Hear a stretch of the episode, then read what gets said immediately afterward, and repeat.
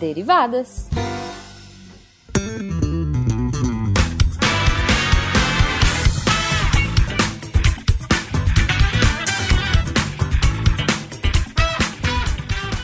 Sejam bem-vindos, deviantes e derivadas, a mais uma leitura de e-mails e comentários do SciCast com as derivadas. Eu sou a Thaís. A embaixadora da imunidade. Sou eu, sou eu, sou eu. e eu sou a Cris. A primeira de seu nome, Crislane Rafael. Nossa, lá vem Thaís. Tá vendo? Uma, uma por, uma por derivadas, uma. Né? Lá vem Thaís contando. Causos da vida de Cris. Esse, esse cast vai virar Causos da vida de Cris, não vai ser mais derivadas. Ó, oh, Thaís, mas pra poder a gente começar, a gente precisa dar aquele velho recadinho. Sim. Que só podemos estar aqui lendo os e-mailzinhos para vocês e os comentários do Portal Deviante, graças àquela galerinha que nos apoia lá no patronato, tanto no Patreon quanto no Padrim. Se é você quiser aí. apoiar também, os links estarão lá embaixo. Sim, ajuda a gente. Ajuda a gente. Ajuda a gente. Lembrando, gente, se vocês quiserem falar com qualquer um da equipe, é só mandar e-mail no contato arroba e também comenta muito, muito, muito, muito nos posts de cada episódio do SciCast, do Contrafactual, do Spin de Notícias e do nosso próprio Derivadas aqui. É, exato. Lembra de colocar teu nome no e-mail, a cidade de onde você está falando, o que exato. você faz e se você não quer que o e-mail seja lido no Derivadas, tá? Isso. Isso é bem importante. Se você não quiser que seu e-mail seja lido aqui, você pode também informar que vai que quando a gente joga teu e-mail para cima, ele cai na caixa de entrada e a gente acaba lendo. Exatamente. Se você tiver alguma coisa também dentro do e-mail que você não quer que seja dita, alguma revelação sua, alguma coisa meio pessoal, também pode dizer que a gente corta o um pedaço do e-mail, mas a gente faz a referência para você, tá? É, isso aí. Pode mandar e-mail que a gente gosta. A gente gosta muito de ler o que vocês escrevem, tanto no, nos e-mails quanto nos comentários. É um trabalho muito gostoso de fazer. Exato. Mas, Thaís, hum? acabou aqui a conversação. Oi. Alô, Romora lá no e-mail. Bora ler e-mail. Tem um e-mail que é do Bruno Silva. E ele fala assim: Olá, sou Bruno Augusto Silva, 21 anos, sou, São, sou de São José dos Campos, São Paulo, mas atualmente estudo numa federal do Rio Grande do Sul. Parabéns, Bruno, muitas informações, doutrinando os ouvintes, exatamente. Numa, numa federal. Numa federal, qual? Numa federal, sim. numa federal.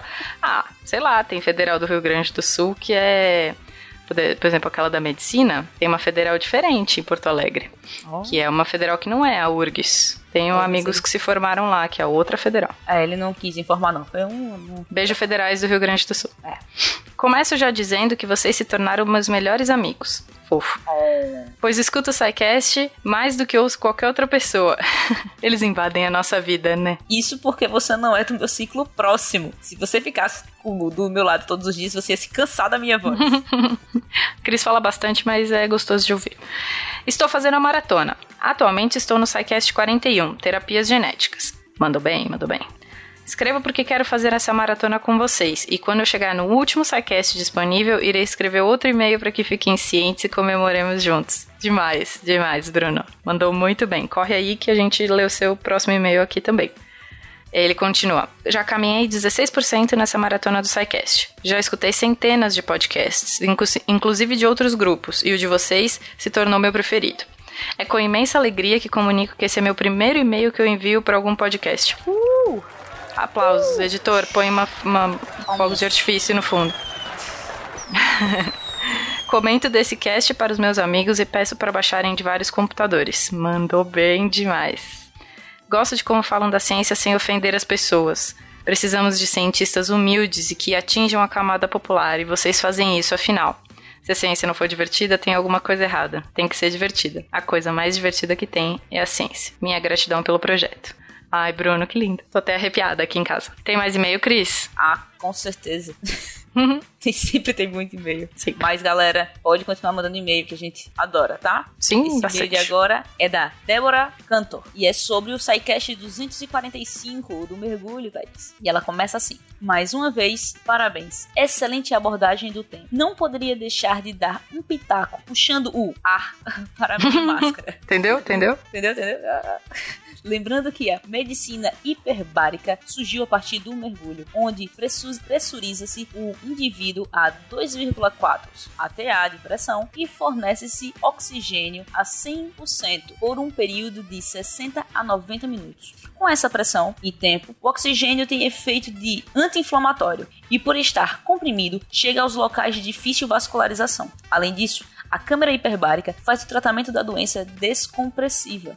Para aplicar a, tera a terapia hiperbárica, nós, médicos hiperbaristas, uh. Uh, estudamos tudo isso que vocês falaram. Excelente. Episódio hiper compartilhado. Oh haja ar para ler tanto hiper pois neste, é.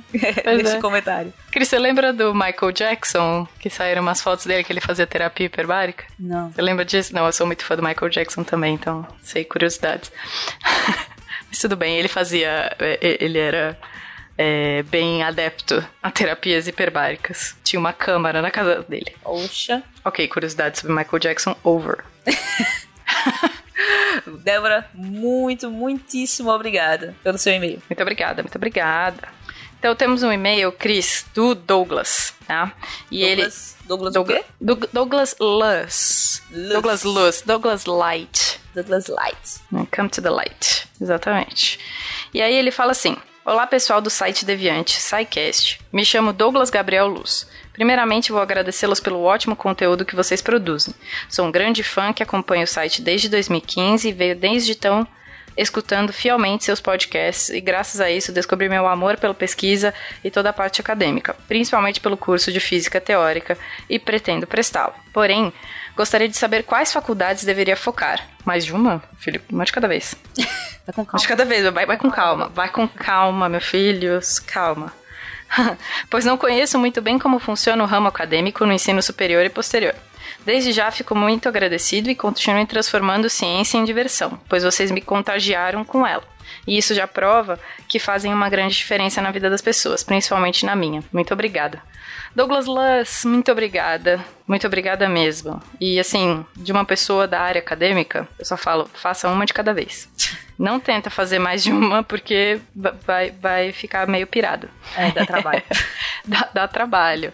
E vai que você faz uma faculdade, você que faz a física teórica que você quer fazer, aí você quer fazer um mestrado, um doutorado talvez fazer outra faculdade possa não ser o, o, o, interessante na hora. Ou pode ser que, depois de fazer física teórica, você quer fazer alguma outra coisa na área, mas pode ser que você arrume, se ache super lindamente na área acadêmica, num mestrado e um doutorado como a gente, né, Cris? Exato. E Douglinhas tem sim especialista na área lá no Deviante, como sim. Sempre, né? Deviante com suas especialidades. Uhum. É o Armando. Eu acho que você já escutou ele, é um Insidecast. Como você falou do site Deviante, ele tem textos maravilhosos lá no portal. Sim. Que também é um aviso pra galera. Você que escuta o SciCast, que você escuta a família do SciCast, o Contrafactual, é, todos esses podcasts são do portal Deviante e lá tem os textos muito, muito bacanas. A gente escreve também para lá, é, né, A gente Chris? escreve também. Sim. É muito legal. Tem muita gente de várias, várias, várias, várias áreas que contribuem bastante para o funcionamento do portal. Muito bom. É. E aí, Thaís? Mais e-mail? Mais e-mail. Tem um e-mail do, do, com um assunto ótimo que eu achei maravilhoso, que chama Falcão Gordo, haha. Mais e-mails daquele SciCast dos 238 da, faca, da Falcon Heavy e o Starman. Uhum. Esse, porque nós estamos aqui para acabar com a cabeça do Tarek. Os nomes do, pois é. os nomes dos episódios do Derivadas. E quanto é. mais quanto mais as, é, casts a gente coloca, mais difícil fica para ele colocar o nome. E a gente toda vez fica ressuscitando a Falcon Heavy aqui nesse Derivadas, viu? ele devia ser o nome normal do Derivadas, é sempre Falcon Heavy e alguma, alguma outra coisa. coisa. É. Então, foi do Thiago Monzani e ele diz assim: Olá, Psycasters. Infelizmente, não ouvi o cast sobre o lançamento do magnífico Falcon Heavy no dia que o episódio foi ao ar. Conheci o SciCast há uma semana e somente hoje, dia 22 de março, que tive o prazer de ouvir vocês falando sobre o acontecido. Como todos falaram, fiquei emocionadíssimo, empolgado, maravilhado com o que a, Space, a SpaceX conseguiu fazer. Mas uma das coisas que mais me chamou a atenção e que me deixou orgulhoso foi o fato de que minha filhinha, de apenas dois anos de idade, estava assistindo ao lançamento e depois o pouso dos dois foguetes que retornaram. Para mim, ver o foguete ser usado e voltar, pousando com precisão e maestria que a SpaceX atingiu é algo fenomenal. Em meus 35 anos, sempre vi os foguetes sendo usados e jogados fora depois. Para minha filha, que passou a fantasiar que as bonecas, os carrinhos, as mãos dela são foguetes, é inconcebível o fato de não pousar novamente. Sempre que ela lança o foguete dela, retorna e pousa bem devagarinho. Oi, que fofo. é lindo de ver. E o que me deixa feliz é que, como vocês comentaram, eu tenho certeza que muitos jovens passarão a agir da mesma forma. E esse amor pelo espaço, por buscar novas tecnologias, precisa que cada vez mais jovens busquem conhecimento. Ilô, Por Ilô. isso, por isso, acho importantíssimo o trabalho que vocês fazem com o SciCast. Vocês conseguem transformar matemática pesada num assunto leve e fácil de se entender, além de todo o resto do conteúdo. Mais uma vez, parabéns, pessoas. É, eu Bom, fala, me Cris. apaixonei por esse meio. É muito fofo, né? Eu, eu fiquei prestando atenção que a gente tava lendo, a gente leu bastante e-mail sobre esse cast e comentários, e teve muita gente falando que teve criança no meio, né? As histórias sempre vêm com crianças, e essa área de astronomia sempre atrai muita criança, mesmo os filhos e sobrinhos e crianças perto dos nossos ouvintes, né? É um tema que nunca deixou de ser atraente para crianças. É muito legal ver isso, né? Cara, e é muito, muito lindo imaginar que as crianças hoje brincam voltando e pousando o foguete em pé. Porque o meu sempre caía de lado, então eu sempre A astronomia é incrível, não É. atrai só crianças, não, adultos também. Ah, com certeza. Mas, Thaís, a gente tem que deixar a caixa de e-mail de lado Sim. e ir lá pro Portal Deviante. Bora pro conta factual? Qual tu quer falar aí? Eu quero falar do e se todos falássemos a mesma língua. Contrafactual 69, que ninguém fez trocadilho, só pra deixar registrado. Ninguém fez trocadilho no áudio, né? Nos comentários tem algum trocadilho. o Thiago Mota Sampaio falou assim: contrafactual sobre emojis? Ok, nem com os emojis dá muito certo. Não, não, não, Thaís. Contrafactual sobre emojis e ele botou o que do lado? Ah, é uma linguinha pra fora. pois é. É, Eu sou meio ruim de traduzir emojis, sabe? Eu prefiro traduzir memes no áudio, é mais fácil. Aí ele fala sobre o chinês. Ele se refere geralmente ao que chamamos de mandarim, mas pode se referir também a toda uma família de línguas que são faladas na China e que têm em comum a forma de escrita. O mandarim ainda é o mais falado no mundo, mas talvez não fosse tão isolado na primeira posição se considerarmos que existem pelo menos quatro outros chineses além dele e que às vezes são bem mais incompreensíveis entre eles do que português e espanhol são consideradas línguas diferentes. é, tem problema que português e espanhol a gente não se entende muito bem, não. Tem que fazer um esforcinho. Mas, no fim, a gente se entende.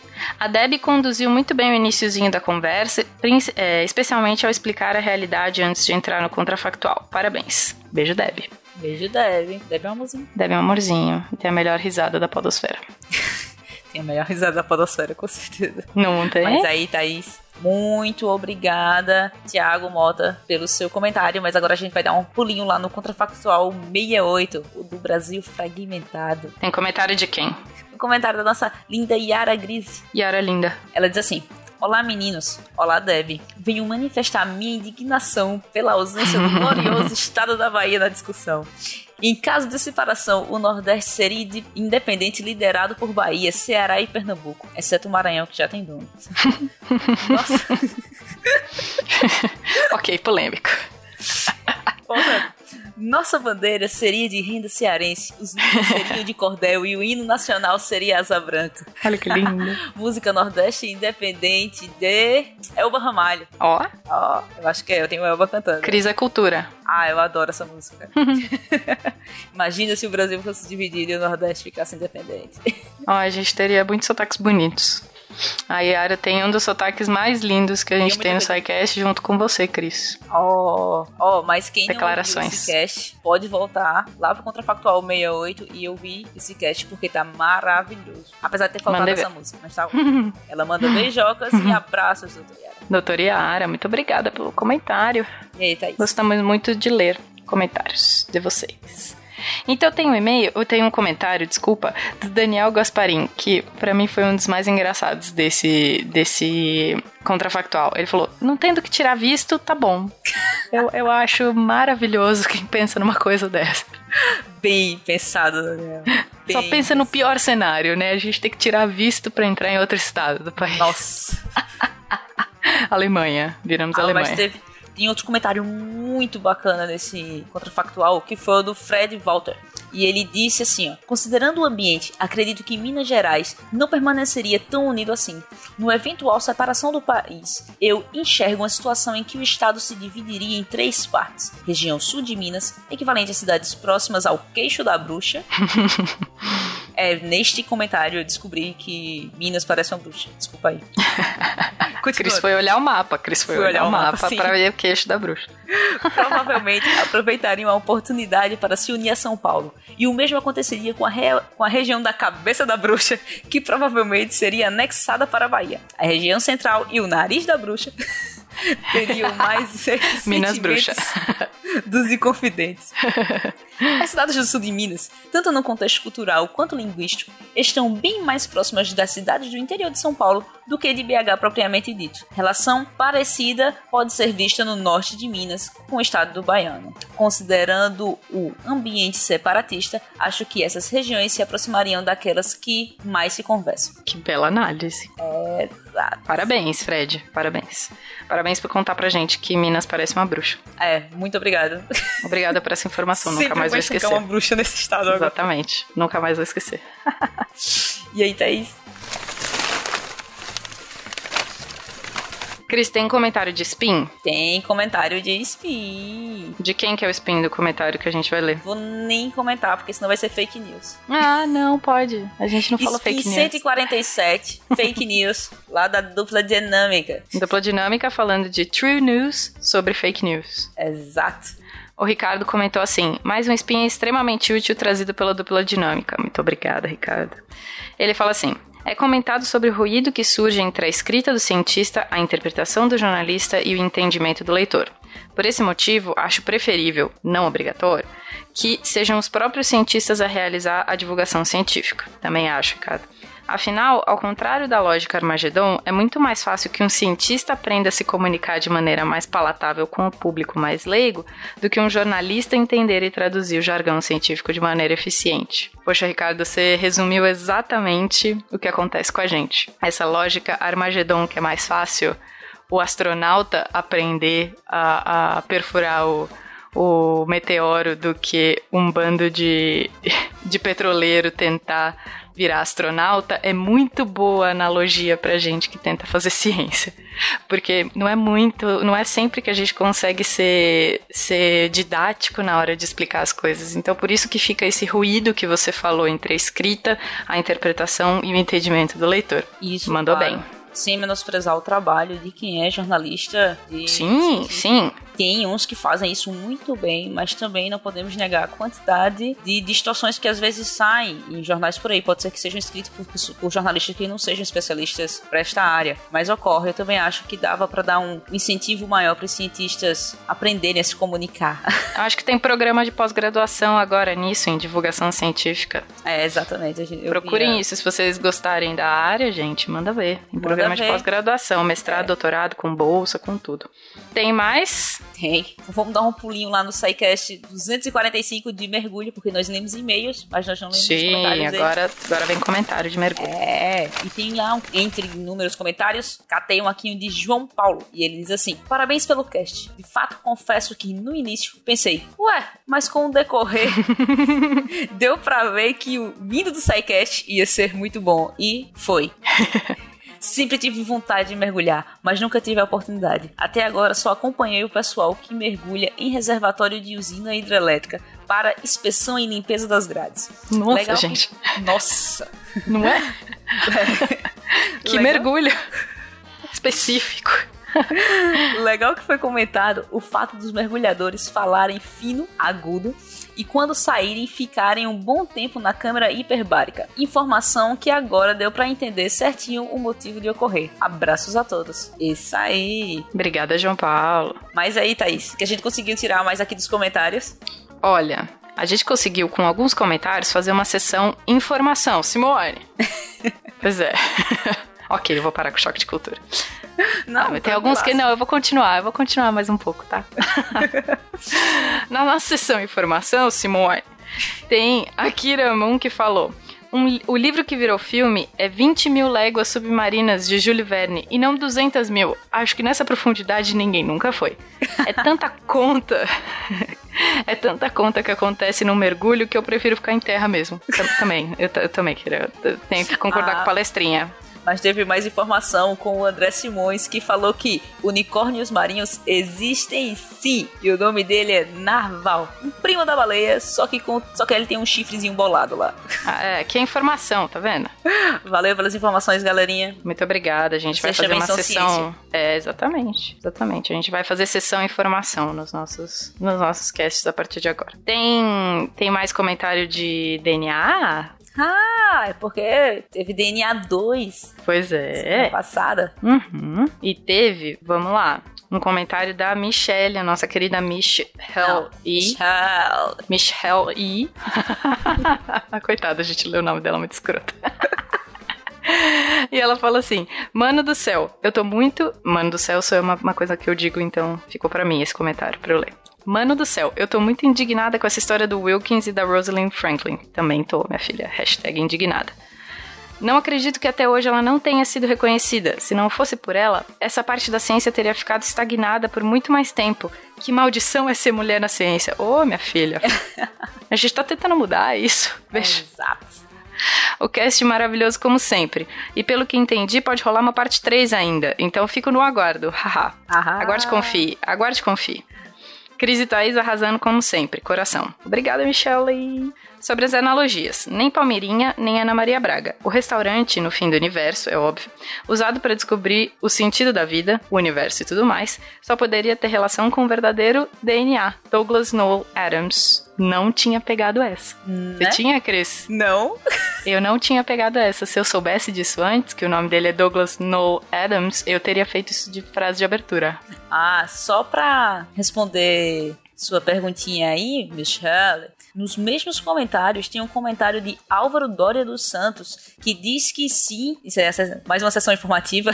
A Rosa informação. teve-se alguns reconhecimentos em outros prêmios. Então, dá uma checadinha lá no comentário dele que pois tem é. link para você dar uma olhada em toda a história. Mas no fim, o Dom Bell nada. Mas é. a gente tá tentando mudar essa história, minha filha. A gente um dia consegue. Girl Power. Para quase finalizar, ah, antes é? na sessão arte dos fãs. ah, não, a gente sempre vai fechar com uma arte dos fãs, tá? Temos agora nossa sessão sugestões. Sim! Sugestões um pedido de tema. De tema. Um pedido de tema para o contrafactual. Exato. O Alan, só o Alan, ele não botou mais nada. É, não, não, Alan. não treinamos direito esse ainda. Não treinamos direito, exato. O Alan disse assim: e se mulheres pudessem se reproduzir com outras mulheres através de um, um procedimento clínico cuja complexidade e acessibilidade sejam equivalentes ao atual método, método de inseminação artificial? Artificial. Ha? Toma essa aí, Fencas. Faz o contrafactual. Faz esse contrafactual, chama a gente. É, chama a gente, chama a gente. Gente. Chama, chama só mulheres para falar com você, então. Circo armado. E aí, para acabar nosso Derivadas de hoje, Thaís? Nosso Derivadas de hoje termina com um meme maravilhoso, maravilhoso, eu já explico, da Ana Curata, que mandou uma foto da nossa querida Khaleesi, Daenerys Targaryen, com aqueles cabelos maravilhosos e cacheados. A primeira de seu nome. Ah. Isso, Daenerys Stormborn, a primeira de seu nome. E de um lado ela tem um cacho, do lado direito ela tem um cacho no cabelo maravilhoso, e do outro ela tem outro cacho. E ele põe, é, ele escreveu, ela escreveu em cima RNA e DNA. Por quê? Vou explicar o meme, pelo menos engraçado que ele fique. De um lado, ela tem um cacho onde várias, várias mechas do cabelo se enrolam em uma hélice só, em um cacho só, tá? E ela, ele diz, ela diz que é o RNA. Do outro lado, como um cacho interlaça no outro, parece uma dupla hélice, ele diz que é o DNA. Exato. Dá uma é maravilhoso? Vou, vou pedir pro Tarek colocar nos, no, é, nas no, referências desse episódio. Isso. E ela ainda fala no final, caso tenha ficado alguma dúvida, Game of Thrones ajuda, sempre. sempre. e com esse meme Game of Thrones a gente fica por aqui. Agora a gente vai indo, né, Cris? A gente precisa descansar pra semana que vem. Semana que vem? O que a gente vai fazer semana que vem? Cris, a mesma coisa que a gente faz toda semana, que é tentar dominar o Sidecast.